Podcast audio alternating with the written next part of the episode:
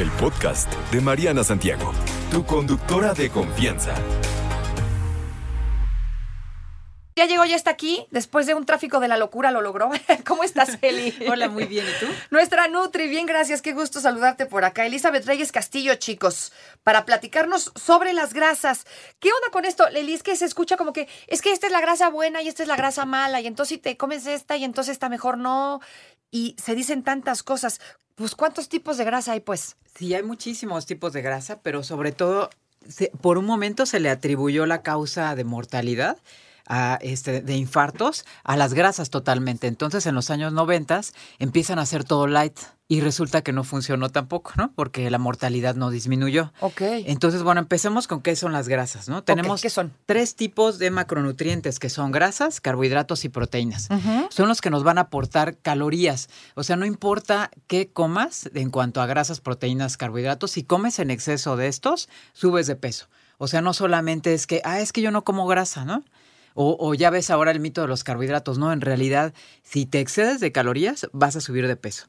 Entonces, bueno, la grasa es uno de los macronutrientes que nos va a aportar más calorías que los carbohidratos y las proteínas. O sea, los carbohidratos y proteínas aportan 4 calorías por gramo, las grasas aportan 9, o sea, se va a más del doble.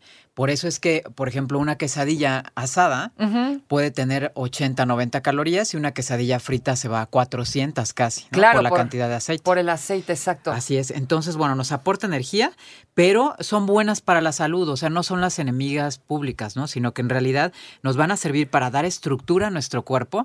Todas las células están formadas por grasas, todas, todas.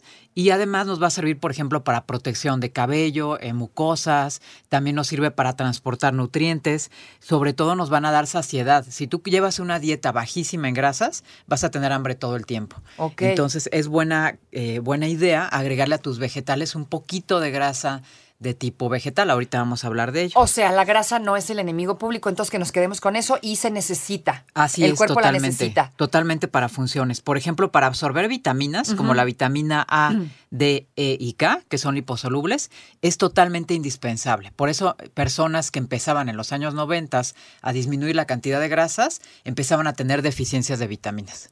Ok. Entonces no las podemos evitar. Además sirven para la función digestiva. Son componentes de bilis, nos ayuda a la digestión de las grasas precisamente, nos ayuda a absorber carbohidratos y nos ayuda a disminuir la cantidad de glucosa que sale a nuestro cuerpo. Entonces son importantes también para personas que viven con diabetes o que tienen resistencia a la insulina. Por ejemplo, e- es que oigo mucho esto, no es que esa, la grasa buena y es que la grasa mala, esto, ¿qué? La grasa es grasa, punto. Sí es grasa, pero sí hay grasa buena y mala. O sea, en realidad, por mucho tiempo se pensó que el consumo de grasas, lo que te decía, nos generaba problemas. Hicieron un estudio comparativo entre Francia y Estados Unidos de consumo de grasa y descubrieron que tenían la misma cantidad de consumo de grasa los dos países. Pero resulta que en uno, en Estados Unidos, se morían por infarto y en Francia no. Y entonces se descubre que no era solamente el consumo de la grasa, sino el tipo de grasa que estabas consumiendo. Por ejemplo, en Francia consumían grasa vegetal y en Estados Unidos la grasa era de tocino, carne, ¿no? Este, alimentos refinados, de galletitas, de bollería, de todo esto. Entonces, sí hace como gran diferencia el tipo de grasa. No todas las grasas son iguales en realidad. Ok. Estamos hablando de dos tipos, unas que son insaturadas, que son aquellas líquidas a temperatura ambiente, principalmente de origen vegetal y tienen, o sea, se llama colesterol bueno o HDL y nos van a servir para la salud. Entonces, dentro de estas están los frutos secos, ya sabes, nueces, almendras, piñones, pistaches, el aguacate que es eh, súper importante y además la tenemos en nuestro país, ¿no? Como muy fácilmente. Ajá, el aceite de olivo también, ¿no? Aceite Creo. de olivo, claro, también. Y bueno, aquí dentro de estas, las poliinsaturadas, se encuentran los omega, que son los omega 3 y 6. La mejor, mejor grasa que puede existir es esta, ¿no? El omega 3 y 6, pero sobre todo el omega 3. El omega 3 viene del pescado, es la mejor grasa de todas y nos va a ayudar para desinflamarnos, ¿no? Es- Estamos hablando de que, ¿te acuerdas de, de, eh, con el COVID que decían que era una enfermedad inflamatoria? Inflamatoria, sí, sí. Bueno, tenía que ver también con el tipo de grasas que consumimos.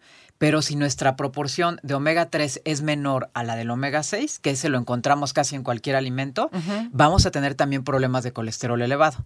El omega 6 se encuentra en todos los aceites. Entonces, toda la dieta contiene, ¿no? Hasta los guisados de las eh, abuelitas de las mamás van a contener omega 6. Ajá. Pero el omega 3, por nuestra cultura de no consumir tanto pescado y mucho menos algas marinas, es súper bajita. Por eso a veces hay que suplementar a los pacientes con omega 3. Sí, porque aparte también en nuestro país es caro consumir pescado y cons- eh, eh, eh, salmón, que es donde está, donde se encuentra, ¿no? Todas estas Así es. pescado. Es muy caro y, y, pues la gente también opta por de plano hacerla a un lado. ¿Algas? ¿Quién come algas acá en México? nadie. De hecho, ni siquiera creo que sabemos dónde conseguir algas, ¿no? Esa Sí, además es, es muy caro, ¿no? Es muy costoso. Pero lo que sí podemos integrar, que también viene, es- tiene fuentes, serían las semillas de lino, la sardina, que no es, no es costosa. La sardina, sí, es Ajá, cierto. y es súper alta. De hecho, tiene más omega 3 Y es- que, que el salmón. Y bien buena, además. Así es. El caballa también, semillas de, de chía, de lino, ¿no? Que eso sí es mucho más sencillo de integrar a tu dieta. Ok. Y que bueno, deberías de tener una proporción de 4 a 1, o sea, 4 de, de, de omega 6 Ujú. por 1 de omega 3. O sea, no es como tan difícil en realidad. Con que integres una fuente de omega 3 al día es más que suficiente. O sea, un puñito de chía en tu agua, ¿puede Exacto, ser? puede funcionar. Una Exacto. cucharada. Sí, o a lo mejor cenar atún o cenar sardinas, ¿no? Puede funcionar también. Ok. Puede ser una alternativa. Este atuncito con qué aceite de olivo nos funciona. También nos funciona, ajá. Y eso te va a ayudar para sistema inmunológico, para piel, cabello y sobre todo los procesos inflamatorios, que es bien importante para ve- prevenir incluso cáncer. O sea, el consumo de grasa saturada pues va a generar pues muchísimos problemas, ¿no? El hecho de no consumir grasa buena y tener este desequilibrio entre los tipos de grasas. Ok, ya, ¿qué pasa cuando ya te atascaste de la grasa mala? Porque somos muy dados a eso, ¿no? Y además de, de la grasa buena, o sea, del aceite de olivo y todo este rollo, también lo combinas con grasas saturadas, porque por ahí eh, las grasas trans son, digamos, el enemigo mortal, ¿no? Así por lo es, que entiendo. Sí, claro, totalmente. De hecho, bueno, si tú consumes eh, grasa saturada, lo que tienes que hacer es como si te vas a un asado, por lo menos agrega nopales y este cebollitas, ¿no? O sea, Si el agua a los el chorizo, camotes. Exacto. Entonces sí sería como bien importante integrar vegetales para que puedas nivelar estos radicales libres. Ya hablamos de las primeras, que son las insaturadas, y ahora vamos a hablar de las saturadas, Eli. ¿Qué son las grasas saturadas? Me quedé en esto que todo el mundo nos dice, no, las grasas trans son el enemigo de, el enemigo de enemigos. Sí, claro. De hecho, las grasas saturadas provocan problemas a la salud. Son las que se encuentran en grasas tropicales, recordatorio para los que les encanta el aceite de coco, ¿no? De coco. Ajá, el de palma y mantequilla de cacao. También en todos los alimentos que vienen de origen animal, como leche, queso, carne de res.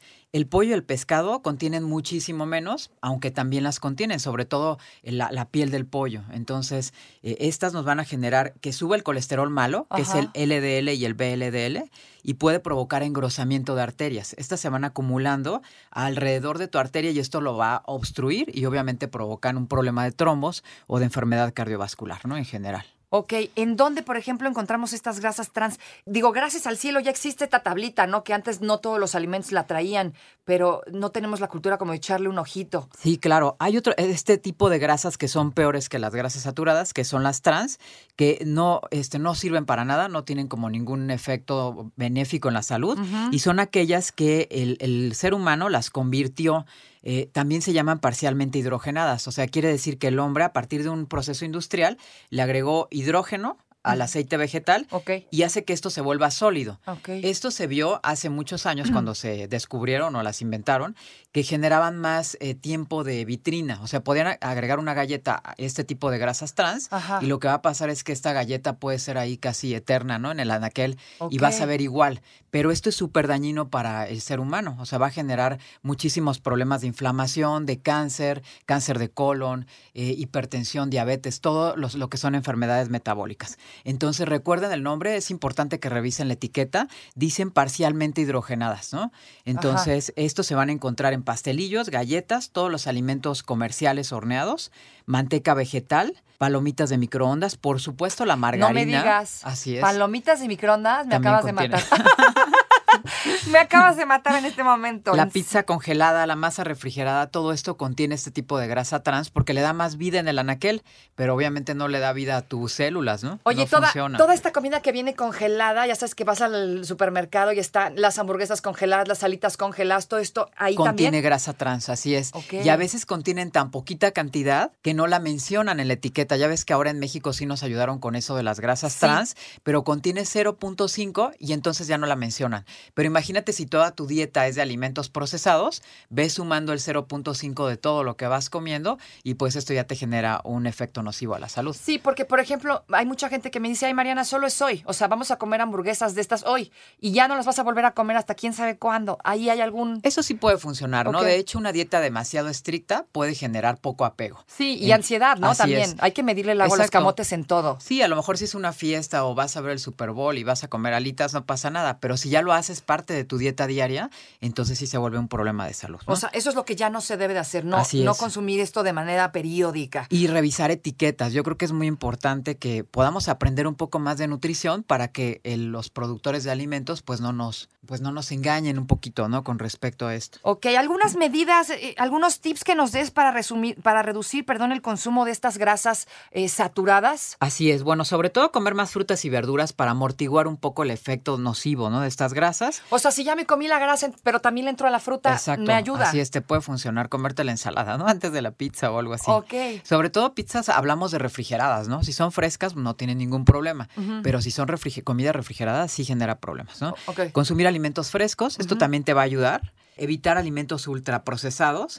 Elegir carnes bajas en grasa. Si vas a hacer un caldo de pollo, quítale la piel antes, ¿no? No lo in- no integres todo y después Ah, le sin quites, piel. ¿no? Ok. Así es, para que tenga como la men- menor cantidad de grasa Oye, posible. háblame del pollo rostizado, por favor. Sí, pues la piel no te la deberías de comer, ¿no? O sea, sí puede funcionar bien, es Ah. una buena alternativa de, de snack o de comida de fin de semana, pero el tema sería que no, eh, que no, lo, no te comieras la piel, ¿no? Nada más Porque la sí piel. trae grasa de tipo saturado. Le quitamos la piel. ¿Qué más? Sustituir los huevos enteros por claras, Huevos enteros no, claras, ni una vez a la semana pues el entero. uno a lo mejor pudiera funcionar si tus niveles de colesterol se encuentran adecuados, Ajá. puede funcionar bien. Por ejemplo, si tienes el colesterol, el colesterol, porque hay uno bueno, el bueno lo tienes alto y el otro lo tienes bajo, dos Puedes a la comer semana. huevos sin problema, ¿eh? Sí, claro. ¿Cómo De hecho, cuántos? contienen vitamina D, hasta 3 a 4 a la semana pudiera funcionar bien. Ok, para alguien que tiene el colesterol normal, normal. y que es activo también, ¿no? Si no es activo, bueno, son otro tipo de recomendaciones. Utilizar yogurt bajo en grasa en vez de cremas y mantequillas puede funcionar bien. Oye, la crema esta baja en grasa. Pues tiene Las igual mantequillas estas que me dice, es que hay gente que me dice, no, es que la mantequilla baja en sal esa es la buena. Sí, no, de hecho no- es, no es conveniente si lo vas a utilizar que sea a lo mejor una vez a la semana. Ok. No consumas margarinas para nada porque son peor que la mantequilla, ¿no? Sí, hombre. Eh, revisar las etiquetas, como les decía. Sustituir también eh, alimentos lácteos por descremados, que sean muy bajos en grasa. O sea, como tipo que de hecho estas leches deslactosadas. Leche light, yogurt bajo en grasa, quesos también eh, descremados o blancos, que son los que contienen menor cantidad de Esos, grasa. ¿cuáles quesos se valen? ¿Cuáles no se valen? Porque no todo, no todo el queso tiene tanta grasa. Sí, quesos buenos y altos en proteína puede ser el queso cottage, el requesón, el queso panela, el queso Oaxaca también, a- algún tipo de quesillo, ya ves que hay como diferentes formas, ¿no? De, de quesillo. Ok. El mozzarella blanquito también puede funcionar Ajá. y este y leches igual descremadas, ¿no? O light. Ok, descremadas. ¿Qué más, Eli? Y no recalentar, de hecho, los aceites, que aquí, bueno, como que le echamos Sí. toda la culpa a la industria, pero en casa refreímos ahí, ¿no? Eh, todo el tiempo el aceite. Afortunadamente ya no se usa, pero si recuerdas cuando éramos niñas. No, te voy a, voy a balconear a mi roomie porque siempre la regaño por eso. Es la típica que hace lo que sea en el sartén y lo deja ahí. Al rato regresa a hacer su comida en el mismo sartén con el mismo aceite ya quemado. Sí, ya y dice, ¿para qué, petróleo eso". pa' qué ensucio? Siempre la estoy regañando por eso y me dice, no, ya, pareces mi mamá.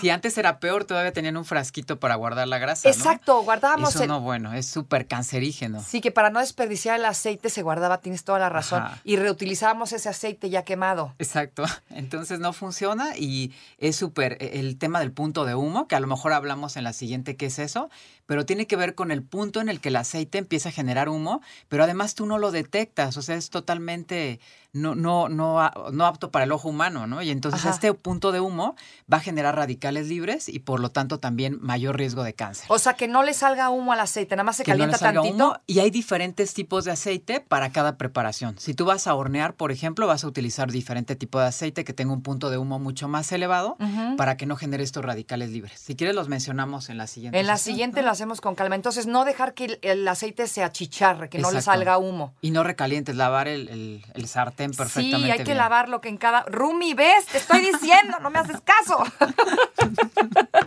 Querida Eli, muchísimas gracias como siempre por las recomendaciones. ¿Dónde te encontramos? En arroba Nutrierc en Instagram y Twitter y en consultorio nutricional Elizabeth Reyes Castillo en Facebook. Pues ahí está, cualquier duda, pregunta que tengan, eh, con mucho gusto. Nos dejas nuestra tablita para las redes sociales, ¿no? Al Sí, por supuesto, Para claro el sí. chiste a la gente que siempre me dicen, ¡ah, ya! No te preocupes, Mariana estará de regreso muy pronto. Recuerda sintonizarla de lunes a viernes de 10 de la mañana a 1 de la tarde por 88.9 Noticias. Información que sirve. Tráfico y clima cada 15 minutos.